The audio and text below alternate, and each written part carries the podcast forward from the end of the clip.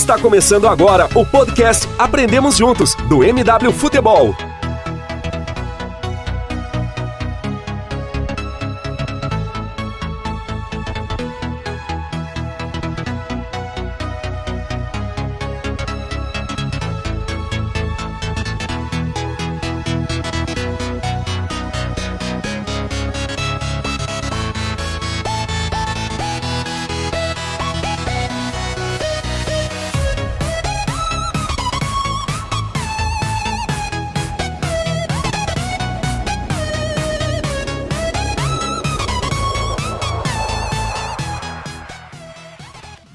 Bem-vindos, pessoal, ao Aprendemos Juntos, o podcast do MW Futebol, número 20. E hoje nós vamos falar um pouco das expectativas dos clubes mineiros e gaúchos para esse Campeonato Brasileiro. Para falar junto comigo, Maurício Vikliski, nós temos a honra de apresentar um super convidado, que é o Gustavo Fogaço, Gufo, comentarista da Rádio Gaúcha, a maior rádio do Rio Grande do Sul, uh, analista de desempenho com a licença na CBF e com outros N projetos, né, Gufo? Bem-vindo ao nosso Aprendemos Juntos. Fala, Maurício, Craig, Davi, Juno, Panda, prazer demais estar aqui falando com vocês.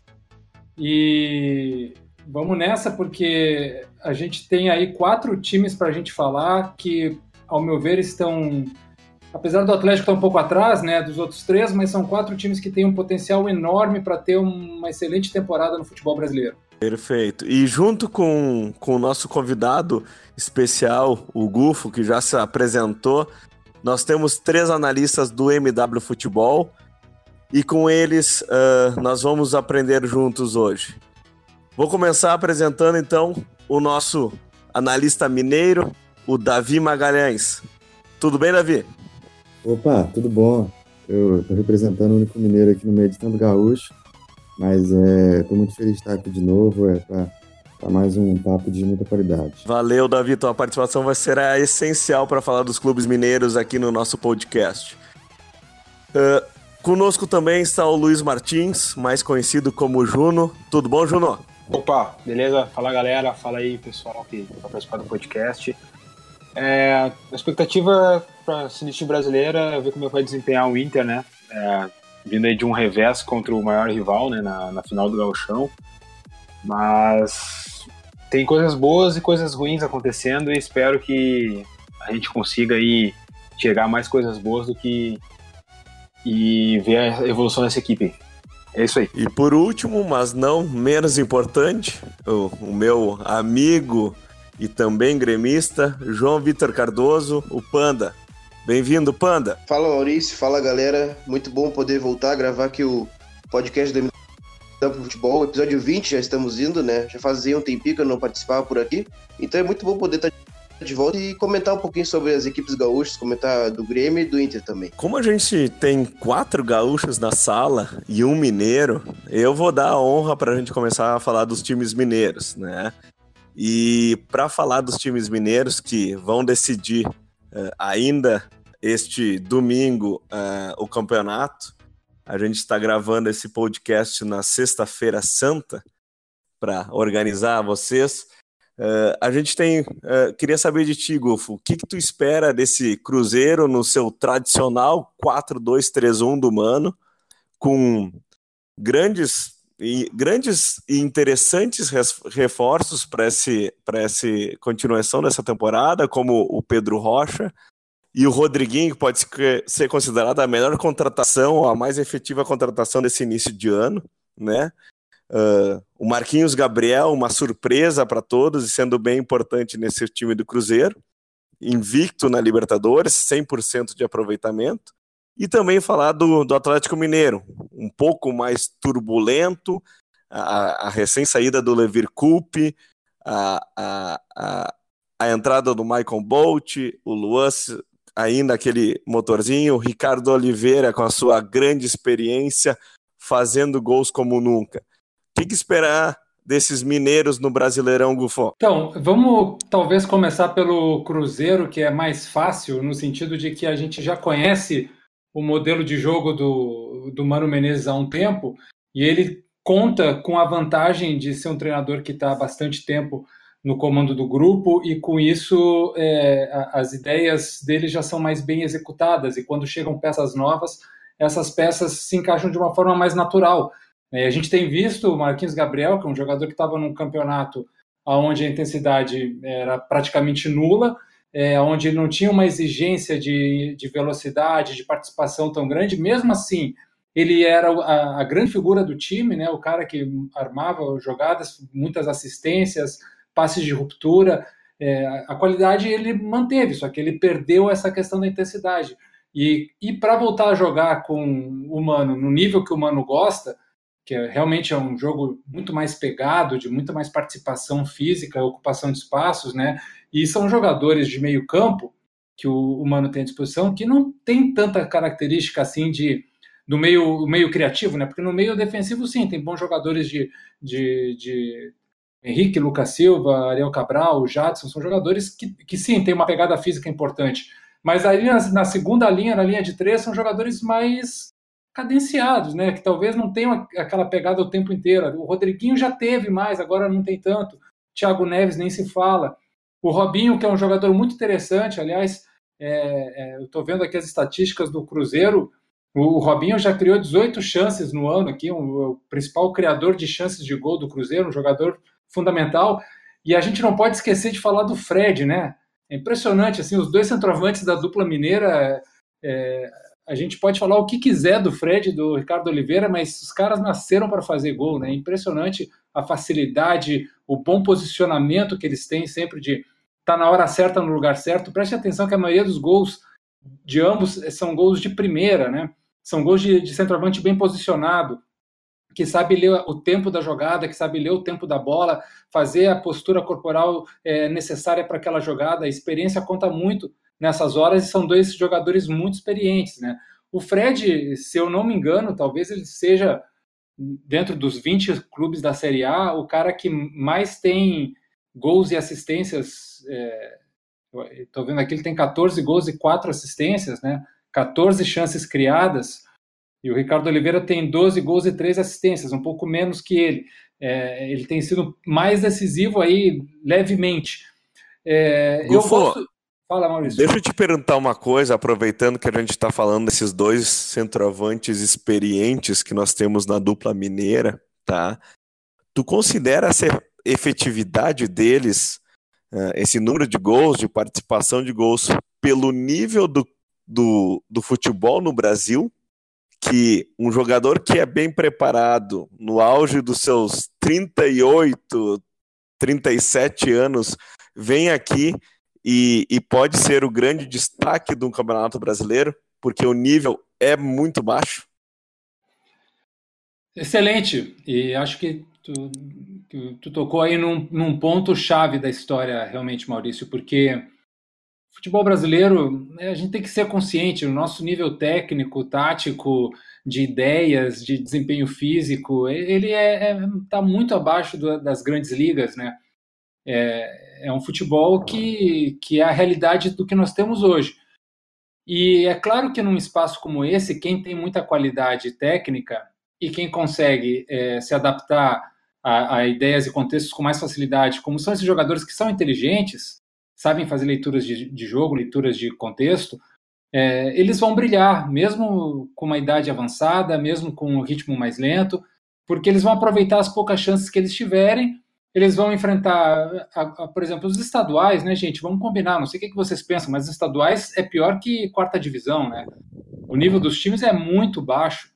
O, o Campeonato Mineiro, o Campeonato Gaúcho é muito baixo nível. Então, é, é claro que contra esses times vai ser mais fácil e num Campeonato Brasileiro, numa Libertadores, eles vão ter mais dificuldades, não vão brilhar tanto, mas continuarão sendo decisivos.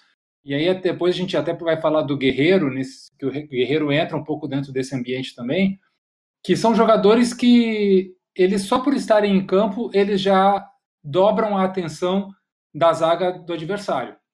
Isso já permite com que o treinador possa usar outros jogadores para criar é, enganos, para criar situações de perigo, para que outros jogadores tenham mais liberdade de aparecer, enquanto aqueles matadores estão ali sendo vigiados. E no caso dos matadores perderem a vigia, eles vão matar.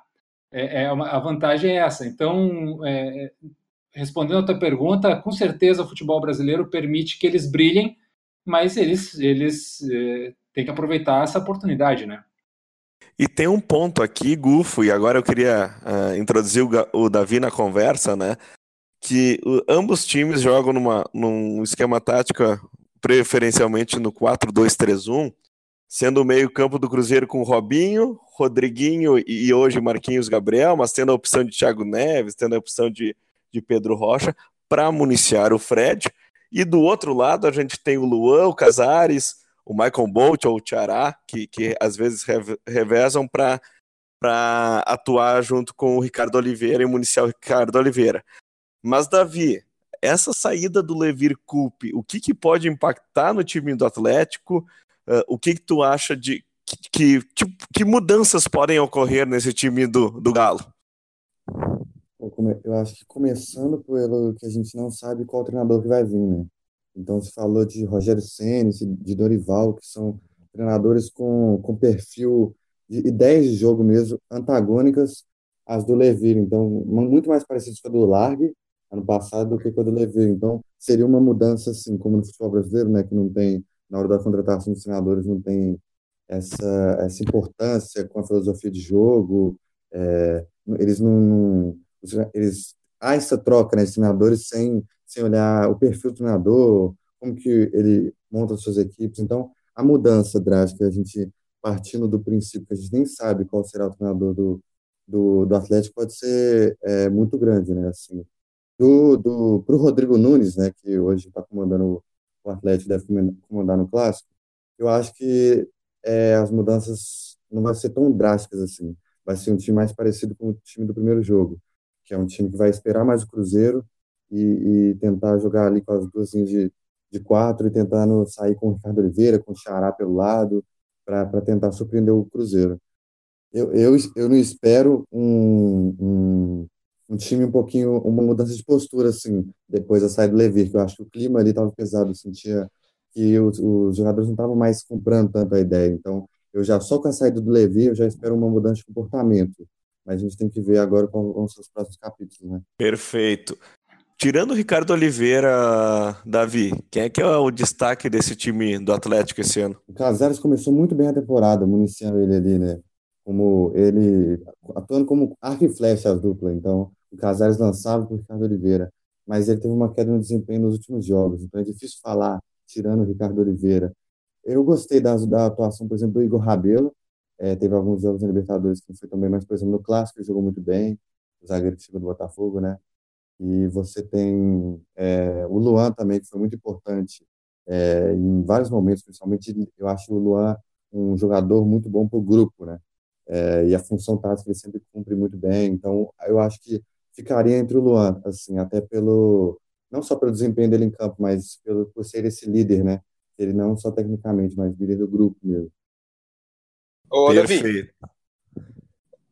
Opa, o Juno falando. Uh, tu não acredita que alteração que o, o Rodrigo tenha feito do, do Elias melhorou até um pouco o futebol dele, que vinha sendo um pouco apagado, com o Levir que usava ele mais aberto aberto na, no, pelo lado direito ali, o lado, direito, acho, lado esquerdo. Eu acho até pela ideia de jogo, eu acho que é, é, a grande questão do Levir, que o time perdeu muito em desempenho, foi quando ele colocou os três volantes, né? Porque ficou um time que não tinha profundidade assim na hora de jogar. Porque só tinha, vamos supor, só tinha o Luan ali, que é esse cara da profundidade, assim, que é esse cara que vai, vai ter linha de fundo, vai conseguir fazer um, alguma coisa. Eu acho que com o, o, o Elias aqui, ali pelo lado direito, o time perdeu muito em profundidade, porque muitas vezes o time recuava as linhas e queria apostar na, nas transições ofensivas. E aí, com três volantes ali, por mais que o Elias jogasse pelo lado direito, cumprindo uma função tática muito semelhante né, à, à do Luan hoje, eu acho que o time perdia muito em profundidade. Então, acho que o desempenho do Elias ali na volância com o Rodrigo melhorou assim. Gufo, uma pergunta para ti. Eu não vou perguntar no futebol brasileiro em geral essa questão de, é, de filosofia de jogo dos clubes, porque isso daí é, é pauta para vários programas e várias teses durante vários anos no futebol brasileiro. mas especificamente sobre o Atlético Mineiro. Saiu Thiago Largue, entrou Levir Coupe, agora se fala em Dorival Júnior, se fala em Rogério Ceni. Parece que a diretoria do Atlético não sabe o que quer. Se tu fosse hoje o dirigente do Atlético Mineiro, qual técnico tu traria para o Galo? Não pode ser o Guardiola, tá? Maurício, conta, conta comigo. Desde 2016 foi Diego Aguirre, Marcelo Oliveira, Roger Machado, é, o Micali, Oswaldo Oliveira, Thiago Largue, o Levir e o Rodrigo agora. São oito, oito, oito treinadores em três anos. É, se a gente for fazer uma média de jogos, com certeza não deve dar 30, 40 jogos por treinador. É, não tem.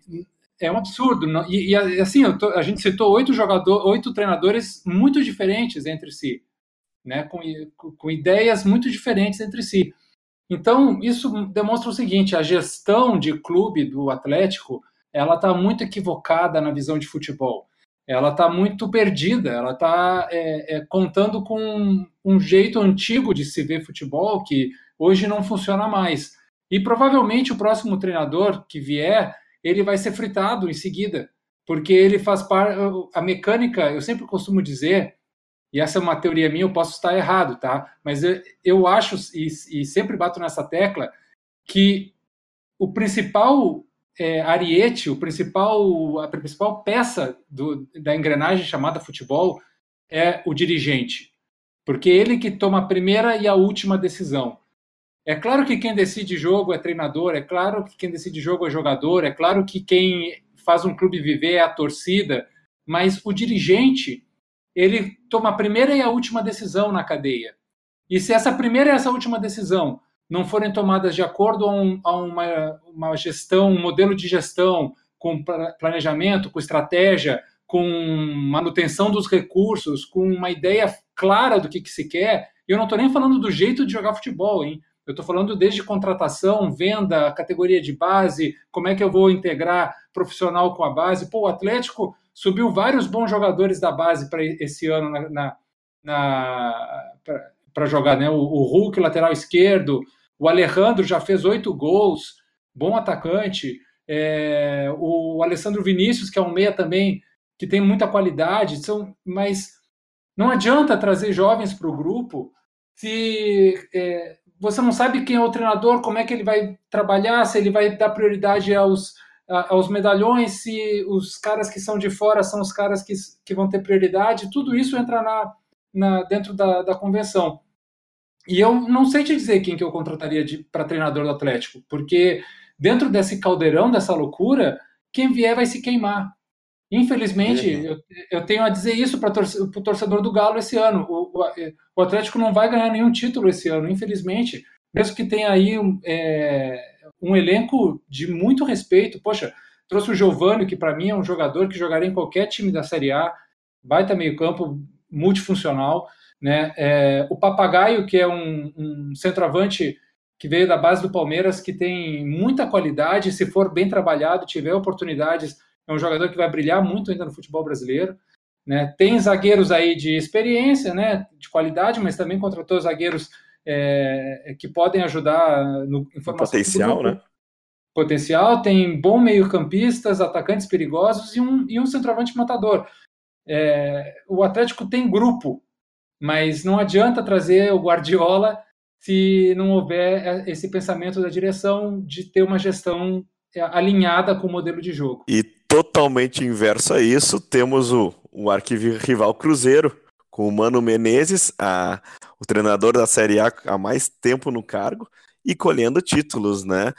Duas Copas do Brasil, a grande campanha na Libertadores, e agora eu, eu coloco uma opinião minha, para mim, o favorito para ganhar essa Libertadores é o Cruzeiro, pelo time que formou, pelo grupo que formou, pela estrutura que tem tática e técnica, uh, pelos valores que tem. E nisso, Davi, eu queria saber um pouquinho de ti, que acompanha bem o Cruzeiro de perto. O que, que o Cruzeiro tem de diferente do Cruzeiro dos últimos anos? É, pois é. Então, essa é uma ótima pergunta, que era o que justamente eu queria falar, que o Mano deu uma entrevista, né, tem um tempo, eu acho que foi em 2017, bem na época do título, do primeiro título da Copa do Brasil. O futebol era feito de processo, então ele falou muito bem desses processos. E aí ele falou que no primeiro ano era mais o time iria, ele ia priorizar primeiro o resultado para ele conseguir se estabelecer. No segundo ano ele ia focar mais no desempenho, então já um time que, que ia querer também é, aliar o desempenho com o resultado. E no terceiro momento ele queria fazer um time mais ofensivo, um time que é, quisesse se propor também, porque a gente tem muito essa marca, né? E foi assim que o Cruzeiro ganhou dois títulos, com a sua solidez defensiva, seu sistema defensivo sendo grande trunfo, né? E esse ano eu acho que é o Cruzeiro que mais consegue propor. E se tinha cobrança, né, do ano passado, que era um time totalmente diferente nas Copas e no Brasileiro. Justamente que no Brasileiro enfrentava, às vezes, times que vinham aqui jogar no Mineirão, fechado, e aí o Cruzeiro tinha que propor, e aí, nesse momento tinha dificuldade. E nesse ano já parece um Cruzeiro que, é, como o Gu falou, que o Fred, tanto o Rodriguinho, Marcos Gabriel, os reforços, se encaixaram muito bem nesse modelo que já está consolidado, mas que é um Cruzeiro em 2019 que é, tem se destacado pelo ataque, né, que a força do poder ofensivo também. Então você viu o, o Fred sendo muito importante, fazendo pivô, é, e aí ele, ele completando a função que faz o Rodriguinho, né, como ponta de lança, vindo de trás. Então o Fred que é, é, abre esse, esse atenção dos marcadores, né, sempre. Então aí sempre tem um espaço para o Rodriguinho, Marquinhos Gabriel que também, se o, o como o Gol falou que o Robinho é o grande armador do Cruzeiro, e ele é, é você precisa de alguém, né, para ele conseguir lançar, fazer os lançamentos, dar o passe, alguém que possa municiar também o, o Fred através dos cruzamentos, e, e aí tem o Marquinhos Gabriel, você tem a força pelos lados, com a conotação do Dodô para revezar ali com o Egídio, e tem mais o Thiago Neves ainda para vir, então é um Cruzeiro, para mim, que dos três que eu vi, é, é um Cruzeiro que, que para mim, mais completo, mais equilibrado, assim, que consegue tanto passar segurança defensiva como ser muito forte ali na frente do sistema ofensivo. Ótima análise, Davi. Muito obrigado. Panda, uh, o que, que, tu pensa sobre os clubes mineiros, sobre o, o Atlético, sobre o Cruzeiro? O que que tu tá vendo do, desse, do, do início dos mineiros? O que espera pro, pra, pro Brasileirão? Bom, acho que como a Gurizada explicou muito bem aí, né, é, são dois pontos bem diferentes para se começar uma temporada, né? A gente vê um Cruzeiro que chega consolidado, com um modelo de jogo bem é, estabelecido, e a gente chega com um Atlético, é, talvez, vamos dizer, perdido, né? E aí, eu, dentro disso, eu tenho um questionamento que até acho que foi o Gufo comentou também, é, com relação a talvez montagem de grupo, né, montagem de uma uh, ideia de jogo, né.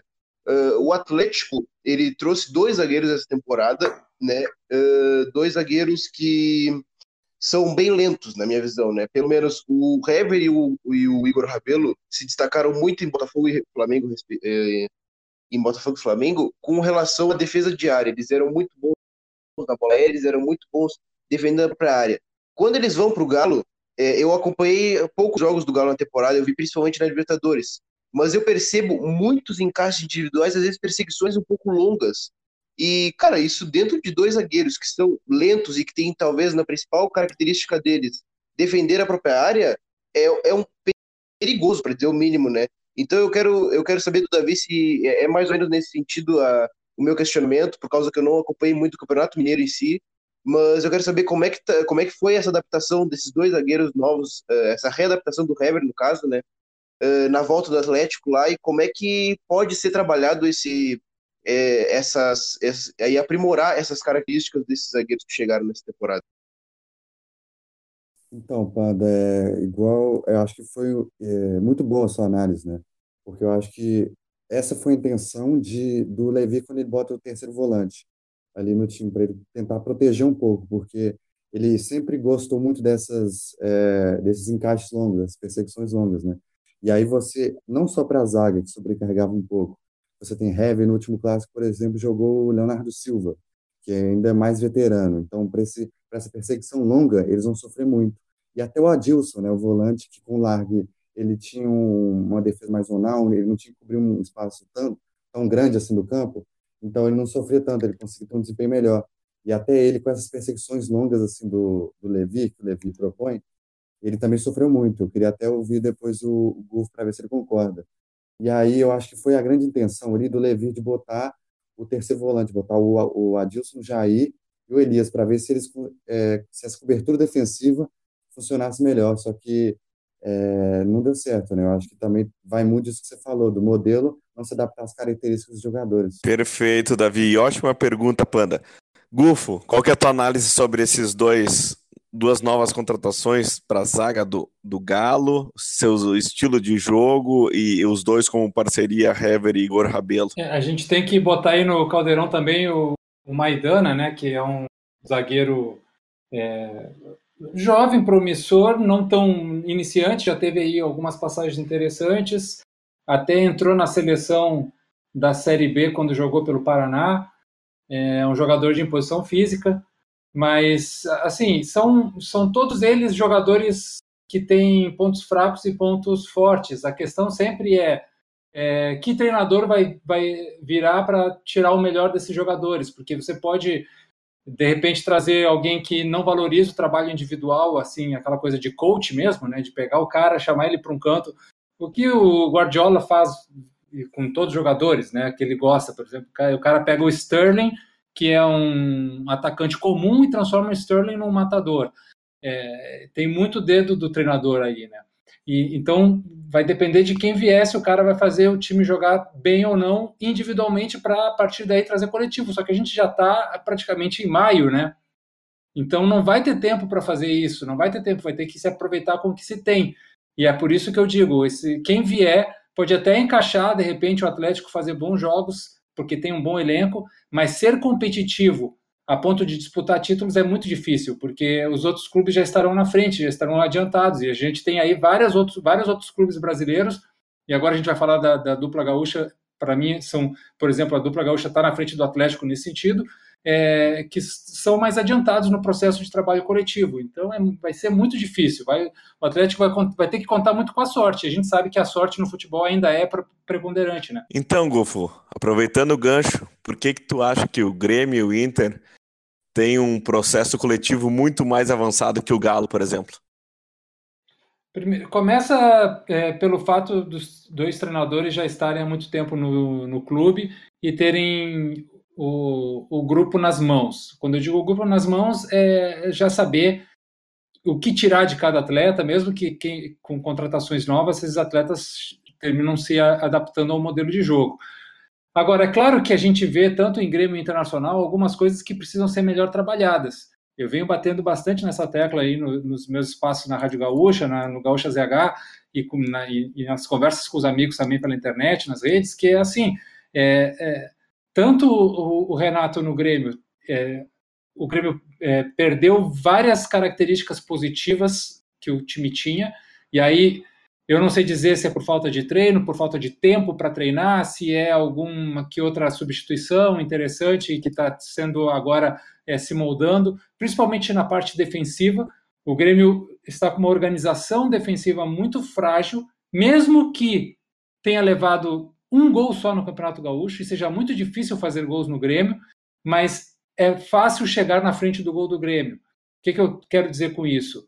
Que se o Grêmio começar a enfrentar adversários mais fortes e mais organizados, que é a tendência, o Grêmio vai, ser, vai ter muitas dificuldades, porque a organização defensiva do Grêmio está fragilizada, precisa ser melhor trabalhada. E do outro lado, o Internacional é um time que, mesmo com as suas virtudes, predicados, e é um time que é competitivo, ele tem um sério problema de trabalhos de estratégias. É, o Odair Helman, talvez pela sua inexperiência, ou talvez pelo medo natural que todo treinador tem de perder o seu emprego e aí ele abre mão de desempenho e ideias para ir atrás apenas do resultado, que é o grande problema do treinador no Brasil hoje em dia, né? Abrir mão de trabalhar ideias para trabalhar só em resultados. O Odair ele não consegue montar estratégias diferentes é, depois que a, estratégia, a primeira estratégia dele deu certo. Por exemplo, contra o River Plate, ele é, montou uma estratégia bem interessante, abriu 2 a 0 no placar e quando o Galhardo, muito inteligentemente, que é um baita treinador, que tem um, um grande elenco na mão, desvendou a sua estratégia, montou um contraveneno e conseguiu taticamente amassar o, o Internacional, né? Faz, criando amplitude com seus laterais, botando volantes jovens e de, e de imposição física no meio para empurrar o Patrick e o Edenilson para trás, para cansá-los fisicamente, e aí começar a abrir espaços na, na área do, do Inter e, e finalmente empatou a partida. É, e aí, nesse momento, o Odair não conseguiu fazer um escudo para esse contra-veneno do River Plate. E outra coisa, no momento em que você atinge o seu objetivo com a primeira estratégia, você já tem que ter uma segunda estratégia para surpreender novamente o adversário. Porque se ele vai descobrir o seu, essa questão. Então, o Internacional tem esse problema da organização ofensiva em buscar estratégias para ser um time mais competitivo ainda lá na frente, e o Grêmio, a questão da organização defensiva, que é, o que se nota é que o, os jogadores do Grêmio eles confiam demais na qualidade individual do Jeromel e do Kahneman. É uma coisa assim, não, pode deixar que os dois vão resolver, porque eles geralmente resolvem. Só que não sempre eles resolverão, ou nem sempre eles estarão em campo. Então o Grêmio precisa pensar, voltar a pensar coletivamente na parte defensiva, que é o que está faltando. Panda, o que, tu acha dessa análise do Gufo sobre a exposição dos dois, uh, da dupla de zaga do Grêmio e, e, essa confiança total em ambos? Bom, Maurício, eu acho que é, o Gufo foi, foi bem lúcido na análise dele, mas uh, acredito que também acrescido a essa confiança que os jogadores do Grêmio têm na dupla de zaga, também ainda há resquícios da perda do Arthur, né? Eu, esses dias, eu acho que eu estava comentando com o Juno é, com relação às diferenças entre o Arthur e o Matheus Henrique, né? E acho que talvez a, a diferença mais impactante entre eles seja a questão de assim que perde a bola, o Matheus Henrique ele não pressiona. Não, eu nunca cheguei a comparar uh, o físico dos dois, mas ele me passa um pouco a impressão dele ser um pouquinho menor que o Arthur. E aí nisso ele prefere cercar sempre o adversário ele prefere dar um pouco mais espaço para o adversário e atacar a bola no momento em que ele tem certeza que vai recuperá-la. Uh, dentro disso, o Grêmio, uh, especialmente nessa temporada, em jogos. Uh, eu vou julgar pelos jogos grandes, principalmente, por causa que o Gauchão, né, como nós comentamos, o Grêmio, o Grêmio sofreu só um gol, né? Então acho que talvez não seja muito parâmetro. Mas em principalmente jogos grandes, tu vê os dois laterais avançando muito. E tu vê os, os volantes atuando praticamente um mês, né? Então o Grêmio faz um balanço defensivo somente com o Jeromel o Kahneman. Se o Grêmio ataca com todos esses jogadores, ele precisa ter ou uma recomposição muito forte, que não é o caso, ou ele tem que ter uma pressão pós-perda muito forte, que era o caso quando tinha o Arthur, por causa que o Arthur, por estar sempre se movimentando e buscando o setor da bola, ele podia exercer essa pressão pós-perda e normalmente recuperava a bola. Com o Matheus Henrique é um diferente, ele se movimenta também pelo setor da bola, ele cria uh, associações com os jogadores próximos, mas quando perde a bola, ele não tem essa postura de tentar recuperá-la. E é isso que tem o problema no Grêmio, porque o Grêmio ele tem só o balanço defensivo desses dois zagueiros. Uh, e aí, dentro disso, está a organização defensiva defeituosa. Além disso. Uh, pode comentar, Juno. É, tem a questão também do Maicon, né? O Maicon acho que é um cara aí que antigamente ele também fazia esse combate mais mais é, intensidade, né? Ele pressionava bastante também o, o portador da bola e isso fazia com que essa bola chegasse um pouco mascada já um pouco no, no, nos zagueiros, né? Mesmo que eles, eles façam embates diretos ali, os zagueiros façam embates diretos, mas o Maicon, cara, era importante nisso. Hoje ele joga um pouco mais posicionado, né? Muito pela questão física dele, né? A gente vê que entre os 15, 20, 25 minutos do, do segundo tempo, o Maicon tá extenuado e aí tem várias é, é, fotos e imagens, às vezes, nos jogos, que ele tá ali com fazendo um tratamento nos dois joelhos, né? Isso também conta bastante. E sobre a questão do Matheus Henrique, ele é mais alto que o Arthur, só que ele não é tão forte quanto o Arthur. E essa questão da pressão pós-perda foi o que tu disse, é é o, é também eu vejo isso. O Arthur tem essa questão da pressão pós-perda muito maior, mais forte que o Matheus Henrique. Até pelo Matheus Henrique ele ter jogado não não ter sido tanto interior, vindo da base quando ele jogava no São Caetano, ele era mais um meia. Acho que falta, de repente, o a, a pessoal do Grêmio ali incutir né, essa, essa questão na cabeça dele que agora ele tem que jogar também fazendo um pouco mais essa, essa parte defensiva. Gufo, o Panda e o Juno falaram muito bem sobre essa questão Matheus Henrique, essa questão do Maicon, a, a pressão pós-perda, o avanço de, dos, dos dois laterais ao mesmo tempo. O que, que, tu acha que tem é, a mais nesse Grêmio que deixa tão exposta a defesa? Gostei muito da leitura dos dois e até quero convidar aí os amigos puderem depois pesquisar aí é, na internet, eu fiz uma matéria dia 28 de março chamada intensidade defensiva. Entenda porque o Grêmio de Renato é tão competitivo. É, e ali eu uso alguma, alguns índices de performance, né, de medição de intensidade, para ver o, os, os times, dos 20 times da Série A, quais são os mais intensos defensivamente. Quem é que, que consegue fazer essa pressão melhor, dar menos espaços, né, fica menos tempo o adversário com, o pé na bola, com a bola no pé. E, e surpreendentemente ou não, o Santos do São Paulo, naquele momento, né, agora pode ter mudado, a gente está falando quase um mês depois, é, o Santos do São Paulo era o time mais intenso, seguido pelo Goiás do Barbieri, o Bahia do Anderson na época, e o Grêmio do Renato era o quarto time, praticamente com o mesmo nível que o, que o Bahia, eram esses quatro times aí os mais intensos defensivamente. É, e a gente via lá no fundo, no final da tabela, o, o Corinthians, o Vasco, sendo os, os menos intensos. E, e dentro dessa questão toda tática individual e do Grêmio sobre a, a pressão pós-perda e a recomposição, eu acho que tudo vem junto, né? Não é só um fator.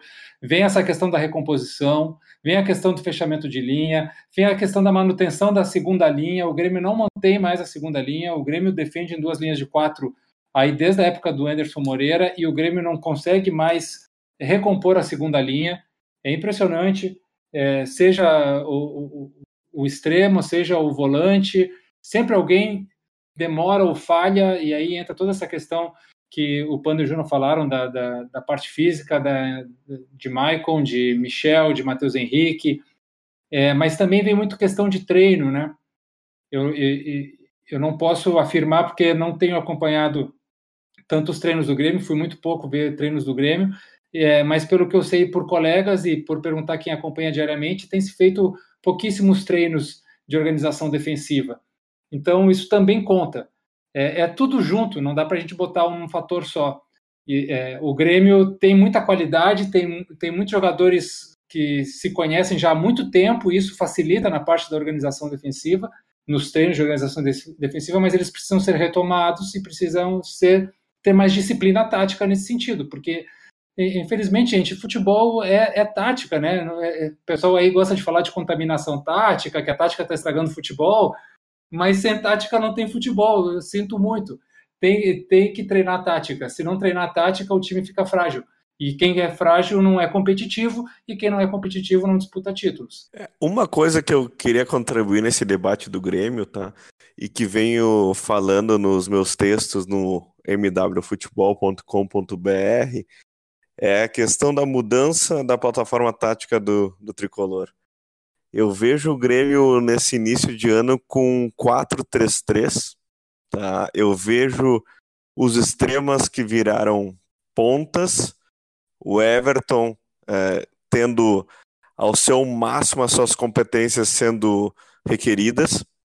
É, e do outro lado, a gente começou, o Grêmio começou com, com o Marinho, depois se substituiu com Montoya e agora, finalmente, nos últimos jogos, com a, um retorno do Alisson, parece que a, a, a recomposição, ao menos pelo lado direito, tem sido melhor. E o que o, o, o Gufo falou, para mim, é fundamental. Uh, a segunda linha de marcação do Grêmio, eu não vi ainda ela uh, bem feita esse ano. E eu acho que a entrada do Alisson e talvez recuando, uh, voltando a ser o Everton do ano passado, a gente vai ter essa recomposição, porque, como foi falado aqui, campeonato estadual não é um parâmetro, apesar do Grêmio recentemente ter ganho o título, uh, as defesas adversárias são fragilíssimas, uh, então Óbvio que o Grêmio vai ser avassalador jogando um 4-3-3 e vai ter poucos momentos para marcar e defender. Só que na Libertadores já foi diferente. A gente viu como foi o Grêmio nos três primeiros jogos. Então, essa recomposição é, é claramente a principal deficiência do Grêmio nesse início de ano. Mas falando de coisas boas do Grêmio, desse time que encantou o Brasil nos últimos anos e considerado também dos favoritos para ganhar o título brasileiro desse ano. Quais são as grandes qualidades do Grêmio, Panda? Eu acredito que a principal qualidade seja a manutenção desse modelo de jogo e dessa ideia é, propositiva, né? Não ter, não ter acontecido uma quebra desse, uh, dessa postura. E acrescido a isso, uh, esse ano eu tenho observado justamente pela presença uh, do Matheus Henrique e do Michael, uh, uma organização ofensiva um pouco mais vertical, né? Talvez seja até um pouco contraditório tu dizer isso com dois jogadores que têm talvez o, o, passe, vamos dizer assim, dinâmico, que talvez não seja vertical, mas o, o passe é aquele que dá o passe se apresenta e continua fazendo a roda do time girar. O Michael Matosinski fazem isso com perfeição e, e, o Michael principalmente tem se aprimorado cada vez mais em passes de ruptura, né?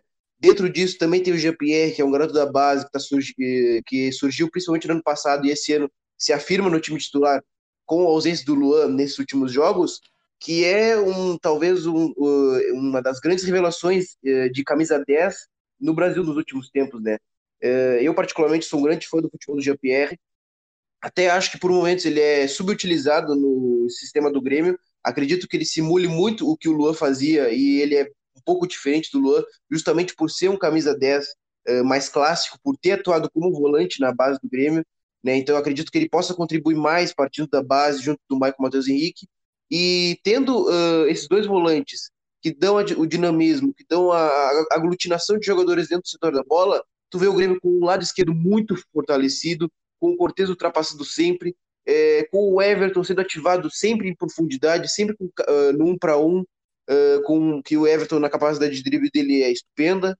E tu também, uma arma que é interessante, que está uh, talvez mais aparecendo mais nesse ano, mas desde o jogo contra o River Plate eu tenho chamado essa atenção uh, no meu Twitter, que foi a questão do Leonardo Gomes ser um lateral que apoia muito por dentro. Leonardo Gomes às vezes me lembra muitas movimentações uh, de um volante, ele aparece muito internamente. Né? Tu vê isso nos gols que ele faz de fora da área contra o River Plate e mais recentemente contra o Rosário Central.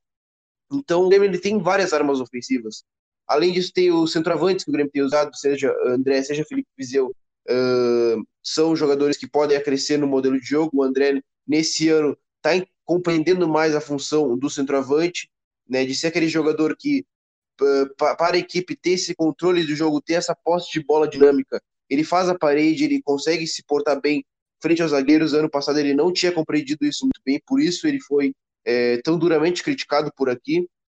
Uh, mas acredito que, uh, que possamos condensar todas essas características na manutenção do modelo de jogo, uh, na manutenção dessa, como é que eu posso dizer, dessa ideia propositiva mesmo, talvez, né? E o Grêmio ele precisa melhorar, como o Gulf mesmo falou, essa questão da organização defensiva, uh, retomar a questão dos treinos defensivos, que, bom, eu, eu não sabia dessa questão aí não, né?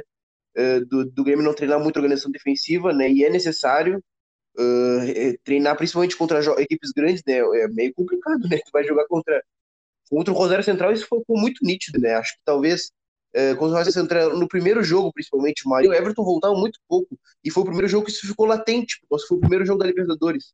Então é uma coisa que precisa ser, treinada. Perfeito, Panda. E sobre essas potencialidades, Gufo, o que, que tu pode falar pra gente das tuas análises? E um ponto especial, Uh, hoje mesmo eu coloquei uh, quando, no meu Twitter quem foi o destaque do Grêmio no, no Gauchão e tu me respondeu que para ti, considerando Gauchão e Libertadores, o destaque do Grêmio esse ano é o Jean-Pierre. Eu queria que tu explorasse um pouquinho também a tua visão sobre o, Jean-Pierre, que é um garoto que vem se destacando aí no tricolor. Cara, para mim ele é uma das maiores do futebol brasileiro aí, nível Vinícius Júnior, Rodrigo dos Santos, é, Paquetá, Arthur, jogador com potencial de seleção brasileira, porque é, ele tem a inteligência da leitura do jogo coletivo e de como transformar um passe numa chance de gol, que é o que faz um armador, né? O camisa 10 clássico que a gente tanto gosta, no geral, o futebol brasileiro teve grandes camisas 10, grandes armadores, e que ah, estava em falta, né, esse tipo de jogador. Fazia tempo que a gente não via um cara com essas características. E, e aí tem um, o assunto seguinte, que ele, como titular, ele muda as, as dinâmicas do modelo de jogo do Grêmio. Porque o Grêmio estava acostumado a jogar ali com um cara flutuante, um cara de muita mobilidade, que não guardava posição, o rei das entrelinhas, que é o Luan, que está num, num decréscimo técnico importante, precisa recuperar o seu futebol. Mas o, o, o Jean-Pierre não faz essa movimentação, ele é muito mais posicional.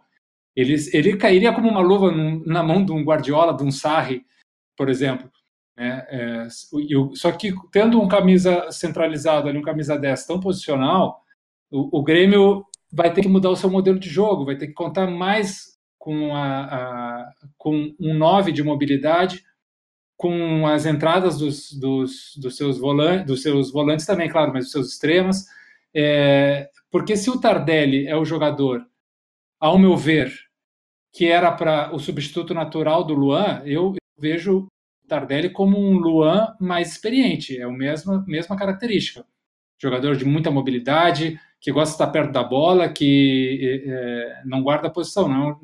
O, o Tardelli é para jogar ali na mesma posição que o Luan é, e vai concorrer com o Jean-Pierre. E, e aí é uma opção do Renato nesse sentido. Eu mantenho um meia mais posicional e, e faço maiores movimentações ao redor dele, ou eu vou eu, eu mantenho o modelo de jogo que já está assimilado, que é ter um meia de mais mobilidade aí no caso o Tardelli, né? E há outro jogador do Grêmio que para mim é, é, é, especial assim o futebol dele, um cara que taticamente está pronto, assim, ele precisa apenas ter rodagem, é o PP. PP, é, é, ele, ele joga muito bem nas, nas duas pontas, seja numa linha de três ou numa linha de quatro. Ele tem a vitória pessoal, ele tem a velocidade, ele tem a, a questão sempre da dinâmica da profundidade, né? De assim, eu tô com a bola e eu vou, eu quero chegar em, em direção à linha do fundo. Isso é importante porque tu leva o time junto, né? O, o, atacante que consegue fazer isso, ele carrega consigo as linhas de, de ataque e, e, e, também faz com que o, o adversário é, venha para trás. Ou seja, tu ganha campo com um jogador como esse. Objetividade, e, né, Gufo? Sim, muita objetividade, ele finaliza muito bem e ele está muito entrosado com, com essa gorizada aí do Matheus Henrique, o Jean-Pierre. Então é um jogador que, ao meu ver, é o substituto natural do Everton. Provavelmente o Grêmio vai vender o Everton na metade do ano. Né? Isso é o que todos estão dizendo e eu acredito que vai acontecer. E aí o PP é o substituto natural. Se fosse o Renato, já começava aí a dar mais minutos para ele, para que não pese tanto a camiseta quando ele assuma. Mas para mim, esses são é, os, os, os, grandes é, predicados desse Grêmio, vão, mais por essas possibilidades táticas desses novos jogadores é, ou se mantém o um modelo anterior com Tardelli ou Luan ali no meio, ou se busca um jogo mais posicional com o Jean-Pierre. E falando em novos jogadores, eu quero mudar o time pro, pro Internacional. Juno, será que não está na hora do Odair colocar os jovens para jogar mais? Ou tu não tem essa visão? Bom, eu acredito que, antes de tudo, é, eu acho que essa manutenção aí do Odair, do modelo de, de jogo que ele vem utilizando, ela é benéfica para a equipe, ela, pela equipe já estar tá assimilada, né? Mas claro que, como o Guf tinha falado antes de questões de estratégia, para uma mudança, uma alteração tática, uma, alteração de uma característica do modelo de jogo, esses jogadores jovens, né, e até as contratações que foram feitas, elas são, são importantes sim para mudar um panorama de uma partida, né? É, eu vejo que a, pelo, pelo lado do Inter acho que falta um pouco desses jogadores aí eles eles terem mais minutos em alguns jogos. O Galchão era um local perfeito para fazer essa rodagem, tanto de jogadores novos é, da, vindos da base, quanto esses, essas contratações foram feitas para incutir um, e assimilarem as funções e, e o, tudo que o modelo é, é pensado pelo técnico, né? A gente viu aí em alguns jogos da Libertadores, o Inter tendo um grande desempenho no primeiro tempo, no segundo tempo, com essa questão estratégica dos, dos, dos, uh, dos técnicos adversários, eles mudarem algumas peças, mudaram um, um, um, posicionamento de algum jogador e o time sofreu um pouco, né, para poder vencer a partida ou até segurar um empate, como foi o caso do River. E aí nesse último, nesses últimos jogos aí pelo pelo Gauchão na final contra o Grêmio, nesse último jogo a gente viu, parece que tudo isso se sucumbiu, né? O Inter voltou a fazer um jogo bem próximo do que fazia na Série B, com o Guto Ferreira de bolas longas pro pro, pro centroavante, e aí não tinha nenhuma aproximação, né? Algo que era corriqueiro do ano passado. quando faziam muitas bolas longas né, pelo, pelo Vitor Cuesta ou por um dos laterais, o, o centroavante conseguia segurar essa, essa bola e alguém já chegava aproximando. Isso se perdeu em, nesses últimos 20 dias. É, eu vejo que se esses jogadores tiverem um pouco mais de minuto, o, o time pode até começar a evoluir esse, esse modelo, né? Buscando um, um jogo reativo, que é a característica do Inter, com um jogo bastante físico, mas aí um pouco mais de toque de bola, né? Um pouco de aproximação, é, buscando uma agressividade para tentar finalizações. Eu vejo que esses jogadores, sim, eles têm que ter mais minutos, e acho que é uma boa saída, sim, para o Rodair poder evoluir até nos, nos, pensamentos que ele acredito que ele tenha, mas e é, a gente conhece como é que funciona o Campeonato Brasileiro, né, o nosso brasileiro aqui, e o resultado muitas vezes é o que pauta a, o, tudo o que norteia os, os técnicos, né. Gufo, talvez seja forte o que eu vou falar, mas falta coragem pro Odair? Olha, a, a coragem, ela é um, um elemento fundamental na vida do treinador, de todo treinador de futebol, e os treinadores no Brasil, eles, é, eles terminam não tendo essa, essas coragens necessárias para fazer alterações importantes, porque, infelizmente, nós, e aí eu tenho que fazer um, um meia-culpa, nós da imprensa também, quem é torcedor, a gente não tem paciência para os processos, e a gente termina queimando muitas etapas e não permite que os treinadores desenvolvam suas ideias. Então, se o, se o Odair não tem coragem ou, ou falta coragem a ele em alguns momentos, é, como a gente condena, como a gente critica, porque é, se, se ele perdesse lá atrás um Grenal, aquele do ano passado, que todos pensavam que se perderia, ele teria continuado no cargo, e aí o Inter teria que mudar novamente de treinador, e, e aí talvez não tivesse jogando a Libertadores esse ano. É, essas coisas são meio que difíceis da gente questionar.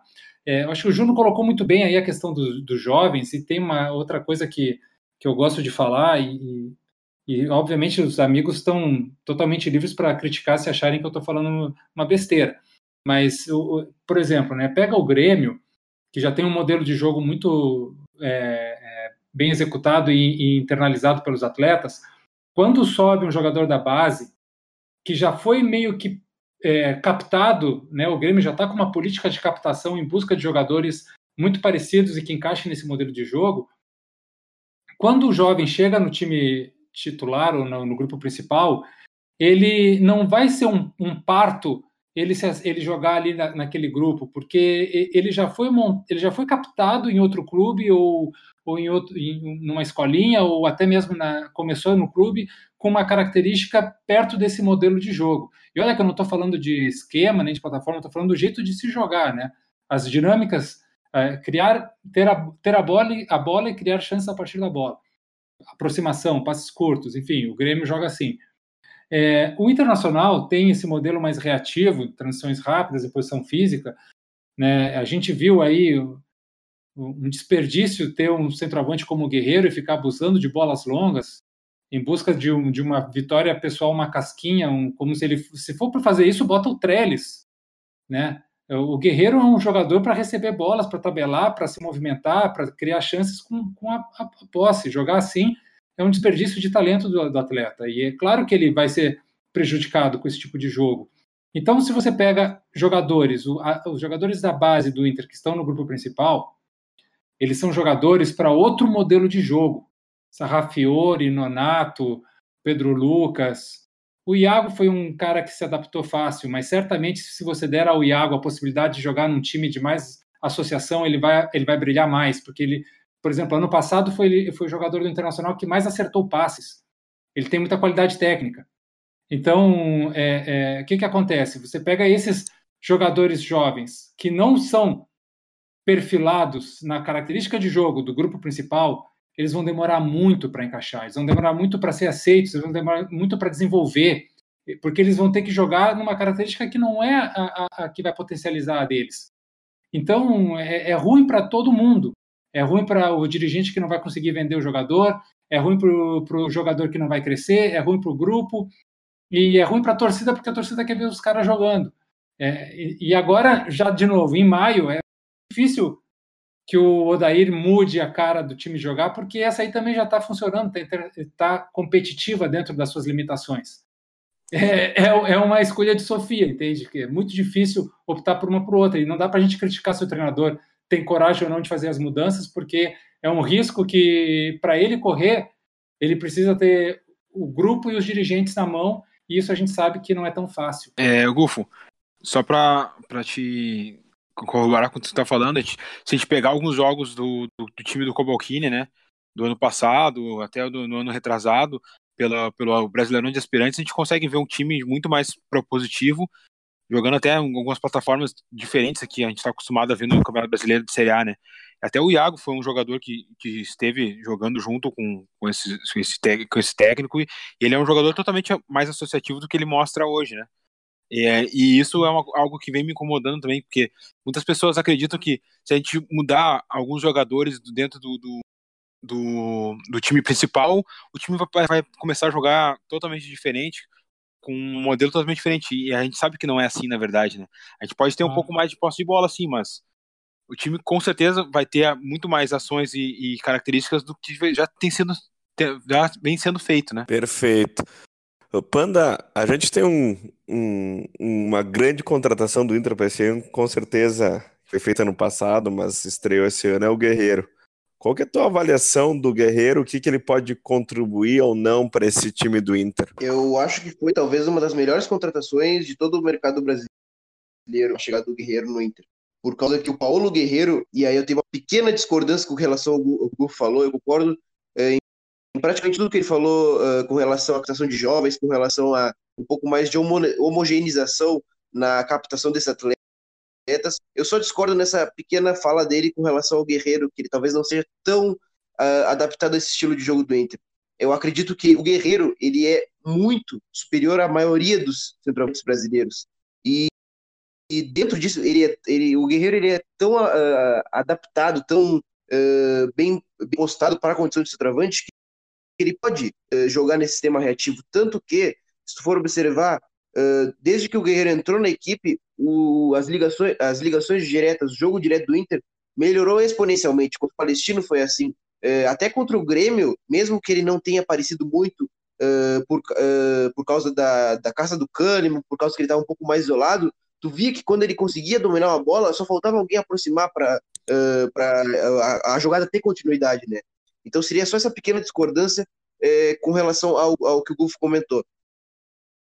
É, e aí, comentando com relação ao Guerreiro, acredito que é, muito de encontro com o que o Odair pode propiciar a ele. Como eu comentei, o Guerreiro ele é um jogador capaz de segurar o zagueiro por alguns segundos. Ele consegue dominar a bola e esperar. Só que se o, o um dos pontas não se aproximar com ele, não vai rolar jogo. E o Edenilson e o Patrick, ele, eles nessa temporada eles estão um pouco mais condicionados com a etapa defensiva, eles não têm tempo necessário para chegar ao Guerreiro com relação à temporada passada. Né? É, nessa temporada o Inter tem um probleminha que é com relação à, à transição, defensiva, transição defensiva, não, perdão, com relação à organização defensiva depois, principalmente no segundo tempo.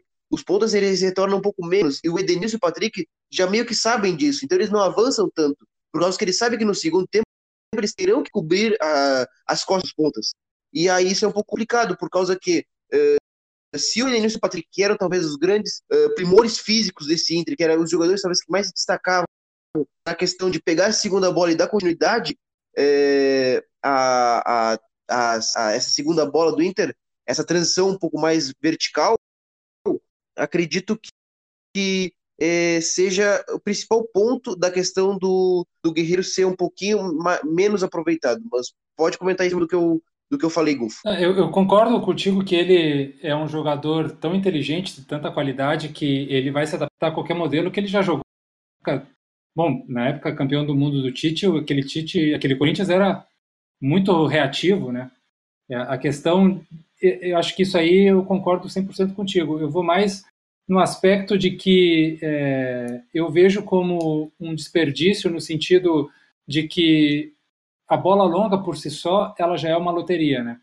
É, e ela, e ela para ela dar certo, ela tem que contar primeiro com o passador ser um bom passador de bolas longas, o, o cara lá, o guerreiro, ter vitórias pessoais satisfatórias e que essas vitórias sejam aproveitadas por quem estiver ao redor e o time não jogue tão distante como o Inter jogou. Eu até quero convidar os amigos, se lá no meu canal do YouTube eu botei uma análise das, das bolas disputadas pelo Guerreiro no Grenal, no primeiro jogo da final, e a gente vê ali claramente de que, bom, ele perdeu a maioria das disputas com Kahneman e Jeromel, com Jeromel ele perdeu todas, com Kahneman ele ganhou só uma, as disputas aéreas que ele ganhou foi contra os baixinhos, contra o Alisson e o Matheus Henrique, né? É, e outra coisa, o domínio dele não é tão bom quanto a gente pensa. Várias bolas ele foi desarmado porque ele não conseguiu dominar a bola.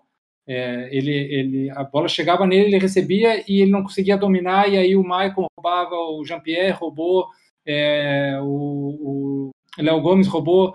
É, é uma questão de também de subaproveitar, de ter essa ideia de que talvez ele seja tão bom nessas coisas que ele não é tanto assim. Não é que ele seja ruim, entende? É uma questão de que assim estamos subaproveitando algo que podia ser melhor aproveitado.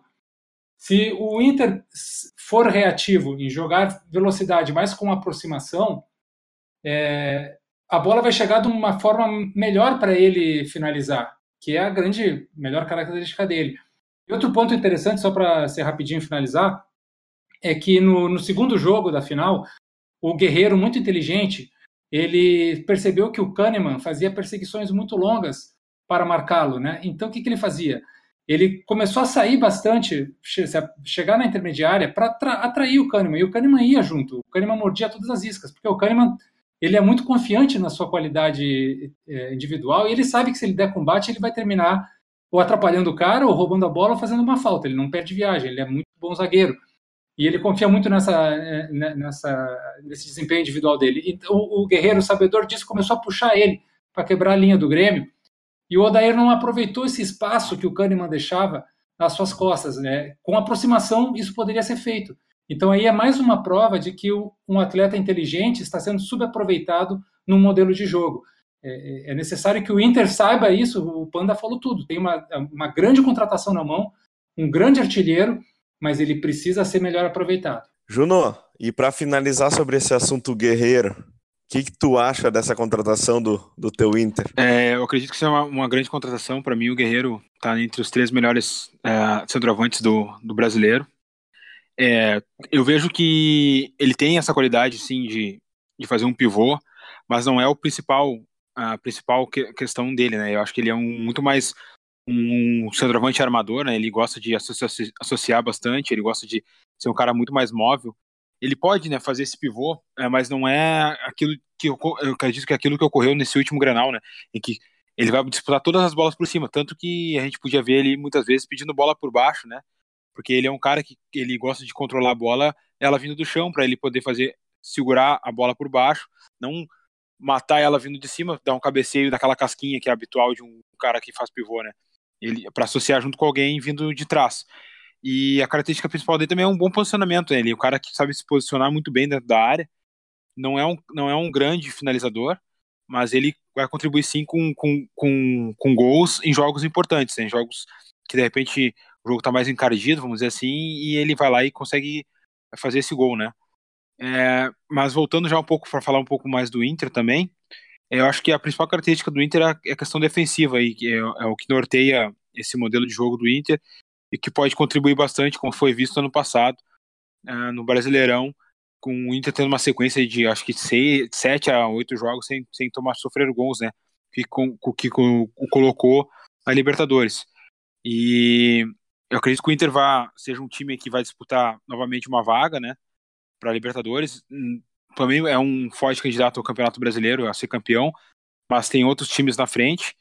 E acho que o pessoal precisa ficar de olho bastante nesses jogadores da base, vindo como Nonato, Pedro Lucas, que são jogadores aí que podem aparecer bastante agora para jogar, visto que a gente vai ter muitas competições esse ano. Ótimo, Juno.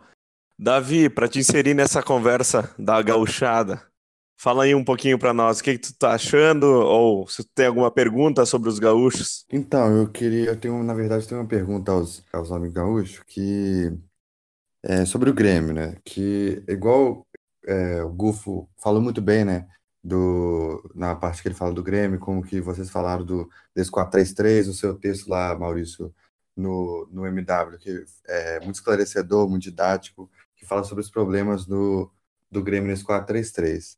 E aí eu, que, eu queria, sobre isso, eu acho, eu sempre tive essa, essa dúvida, essa ressalva que o Renato sempre é, teve muito mais, é, como é que posso falar, muito mais facilidade em montar sistemas ofensivos do que montar. É, ele, tem, ele sabe muito melhor é, montar o ataque do Grêmio, sistema ofensivo ali com os conceitos de triangulação, aproximação, subida dos laterais, apoio dos, dos, dos laterais, do que é, no sistema defensivo. Eu sempre tive essa ressalva. E aí, com o Gu falando que o time treina muito pouco essa parte defensiva, eu acho que isso até respondia a minha dúvida que eu tinha. Como é que vocês veem é, o Grêmio que eu pensei na hipótese com o Alisson é, voltando ali compondo pelo lado direito e o, e o Everton fazendo uma, uma, é, uma dupla com o centroavante ali, se alinhando ao centroavante no momento defensivo, formando uma espécie de 4-4-2 ali no, no, no momento defensivo. Eu queria fazer, eu queria perguntar se isso é possível. E a outra pergunta, como é que vocês veem esse sistema defensivo ali, esse encaixe, esse equilíbrio do time com os encaixes do Tardelli e do Luan? Olha, Davi, eu, vejo o Everton esse ano, ele, ele tem sido menos posicional que ano passado, né? Tem uma... Bem, ele, a gente vendo o posicionamento médio dele nos mapas de posicionamento, ele tem jogado muito no corredor central. E, em parte, isso prejudica a organização defensiva e, em parte, isso também prejudica a organização ofensiva, porque é, é mesmo que. E, e, isso tem a ver, claro, com o momento ruim do Luan, né? Porque ele termina ocupando espaços que era o Luan que ocupava. Então, como tudo no futebol é sistêmico e uma coisa está ligada à outra, é, o, o, Grêmio está passando por transformações, sim. E que eu, eu tenho certeza que a comissão técnica está ligada nisso e está pensando em soluções, porque tem peças para fazer isso. Só que a gente já está, claro, chegando na metade do ano, mas vai ter uma pausa aí na Copa América que talvez dê para arrumar essas coisas. É, concordo com você que, que o Alisson é, é o natural para ocupar aquela posição pela direita, que muito se discutiu se ia ser o Montoya, se ia ser o Tardelli, se ia ser. É, Marinho. Marinho, né, que jogou por ali também, jogou bem no começo do ano, mas é um jogador sem nenhuma possibilidade de, de, de, manutenção, porque ele tem uma só característica, que é pegar a bola e partir para cima, ele não tem muita inteligência tática. E então o Alisson certamente é isso, só que eu volto àquele assunto que eu falei antes. É, vai partir muito de quem o Grêmio jogar centralizado na linha de três, se é um cara mais posicional ou se é um cara de mobilidade, e se o, o 9 é um cara de mobilidade, é um cara mais de referência. Porque eu costumo brincar, Davi, amigos, que o, o Roger Machado deixou um cavalo de Troia para o Grêmio, que é o modelo de jogo ter dificuldades de jogar com um 9 de referência. Né? O, o Luan de falso 9 foi tão bem e fez o time ter uma mecânica ofensiva tão fluida que até na época eu, eu, eu criei aquele texto do futebol orgânico, né? em cima dessas movimentações, é, que o, o, time não consegue encaixar um cara de referência ali. É um, é um cavalinho de Troia, um presente de grego que o Roger deixou que o Renato não conseguiu desvendar ainda. Mas é, certamente com a qualidade que, ele, que, o, que o treinador tem, a comissão técnica tem, esses segredos serão desvendados aí ao longo da temporada. André, o que, que tu acha dessa, respondendo o Davi? É, com relação à primeira pergunta do Davi, né, se o Renato ele tem um pouco mais de facilidade de montar sistemas ofensivos, é, acredito que não seja essa a, a principal problema da organização defensiva do Grêmio nessa temporada. É, até por causa que as outras passagens do Renato no Grêmio foram muito pautadas na organização defensiva. É, se eu não me engano, em 2013 ou 2014, o Grêmio ele tinha um esquema com três zagueiros e três volantes e terminou o Brasileirão com a melhor defesa. Né? E eu me lembro que o Renato ele assumiu, não me lembro se foi no início do Brasileirão já começou, ou se ele assumiu no meio do ano, eu me lembro que foi, era com o Renato. Né? E o Grêmio com um sistema muito bem fortalecido e, e não era, era, era uma bola no jogo para buscar a vitória. E se não buscasse também, tranquilo. É, era um empate muitas vezes o que o Grêmio buscava. É, então acredito que não seja muito por essa relação. Acredito que vá muito mesmo desse, de, nessa temporada específica é, de falta de atenção na hora defensiva, né, de, do Renato chegar nos pontos e ó, tem que recompor, tem que acompanhar a lateral, é necessário, por causa que nós nem sempre vamos jogar contra adversários que são piores que nós. Nós temos, nós jogaremos contra é, River Plates da vida, contra Inter da vida e serão necessárias as recomposições dos laterais. E é, é necessário em qualquer jogo de futebol, hoje em dia, de grande proporção. Né? Então, acredito que seja muito mais algo é, momentâneo e que, como o Gufo mesmo falou, acredito que a comissão técnica já tenha diagnosticado isso é, e esteja comunicando aos jogadores para que do, no decorrer do ano é, não se confirme como uma, uma verdadeira falha no sistema do modelo de jogo do Grêmio. Perfeito. Obrigado, Panda. Uh, galera, eu quero agradecer esse debate de altíssimo nível que nós tivemos aqui, falando do, das e projetando os times mineiros e os times gaúchos para esse campeonato brasileiro. São quatro equipes que, como sempre, entram para disputar o título, alguns com mais força, outros com menos. Juno, se despede aí da galera. Então tá, galera, obrigado aí por mais uma vez estar participando aqui. É, eu também foi fazer um tempo participava. É uma honra aí estar participando com essa mesa, vamos dizer assim, né, com uma mesa redonda, não jeito de ser. E para quem quiser me acompanhar lá no, no MW, estou com alguns textos aí falando mais sobre o Inter, que é o time que eu coberto mais, né? Mas ah, também falo bastante de futebol europeu. E também pode me ver lá no Twitter, lá também que eu também deixo meus pitacos lá é, sobre futebol, lá no arroba Juno Martins. Valeu. Obrigado, Juno. Panda, tuas considerações finais. Bom, foi uma honra poder estar participando aqui de mais desse podcast do MW Futebol. Fazia um tempinho também que eu não participava aqui, acredito que a minha última participação tenha sido na final da Libertadores ainda, quando comentamos sobre o River e sobre o Boca. É, quem quiser acompanhar o meu trabalho pode seguir aqui no MW Futebol mesmo. Falo muito, principalmente de futebol uh, europeu. E lá no meu Twitter, arroba JaviCardoso05, uh, onde lá também eu divulgo o meu trabalho no arroba Immortalcast, que é um podcast que eu e outros companheiros fazemos sobre o Grêmio, fazendo também mais nesse perfil assim de análise técnica e tática. Então, quem curtir lá o podcast nesse perfil, pode acompanhar lá o arroba Immortalcast. Muito obrigado, gurizada. Legal, Panda. Obrigado. Davi, o nosso mineiro nessa trincheira de gaúchos. Pô, muito obrigado, Maurício, por mais um, mais um papo de qualidade. Obrigado, Panda. Obrigado, Juno. E por, principalmente o Gufo, né, que é um cara que eu sempre acompanhei as análises, sempre acompanhei. E, e tá fazendo esse podcast aqui foi uma honra, um debate de altíssimo nível. E eu tô lá também no Twitter, com, se você procurar Magalhães Davi, que deve aparecer, tô lá falando principalmente sobre os times mineiros, mas também do Pitaco sobre futebol em geral, tô com os legais para sair. E para mim foi uma honra inenarrável estar aqui com vocês, é, aprendi demais e eu acho que, que ficou legal, né, o conteúdo. Obrigadão, Davi.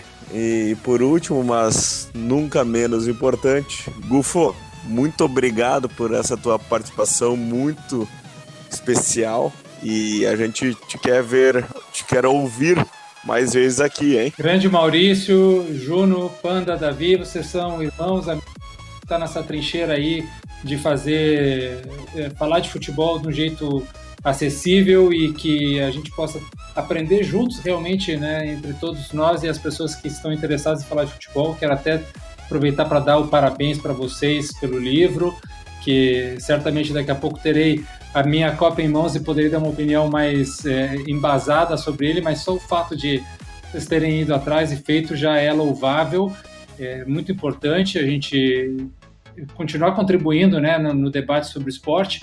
Eu, eu acho assim que Grêmio Internacional, o Grêmio tem grandes chances de, de focar no Campeonato Brasileiro e, e buscar um título brasileiro que está distante. O Inter, é, não sei se tem chances de disputar títulos esse ano, pode chegar em situações de disputar, mas não vejo com grande favoritismo. O Cruzeiro é, para mim, dos quatro mais forte para disputar títulos de, de, de torneios é, mata-mata, é, né? E o Atlético Mineiro tem que pensar em classificar para a Libertadores do ano que vem e, e, e ter uma manutenção de trabalho, é, porque tem um bom elenco em mãos e tem potencial para isso. E no Campeonato Brasileiro eu vejo assim que eu vou torcer muito pro, também para o Santos e São Paulo esse ano é, se desenvolver, a gente poder mostrar que, que sim, é possível ter treinador com ideias e que essas ideias elas podem trazer sim, não só desempenho, mas títulos. Eu agradeço aí o convite, volto sempre que me chamarem, me acompanhem aí nas redes sociais e na Rádio Gaúcha. Muito obrigado, Gufo. Eu sou Maurício Vikliski e lembre-se, aprendemos juntos.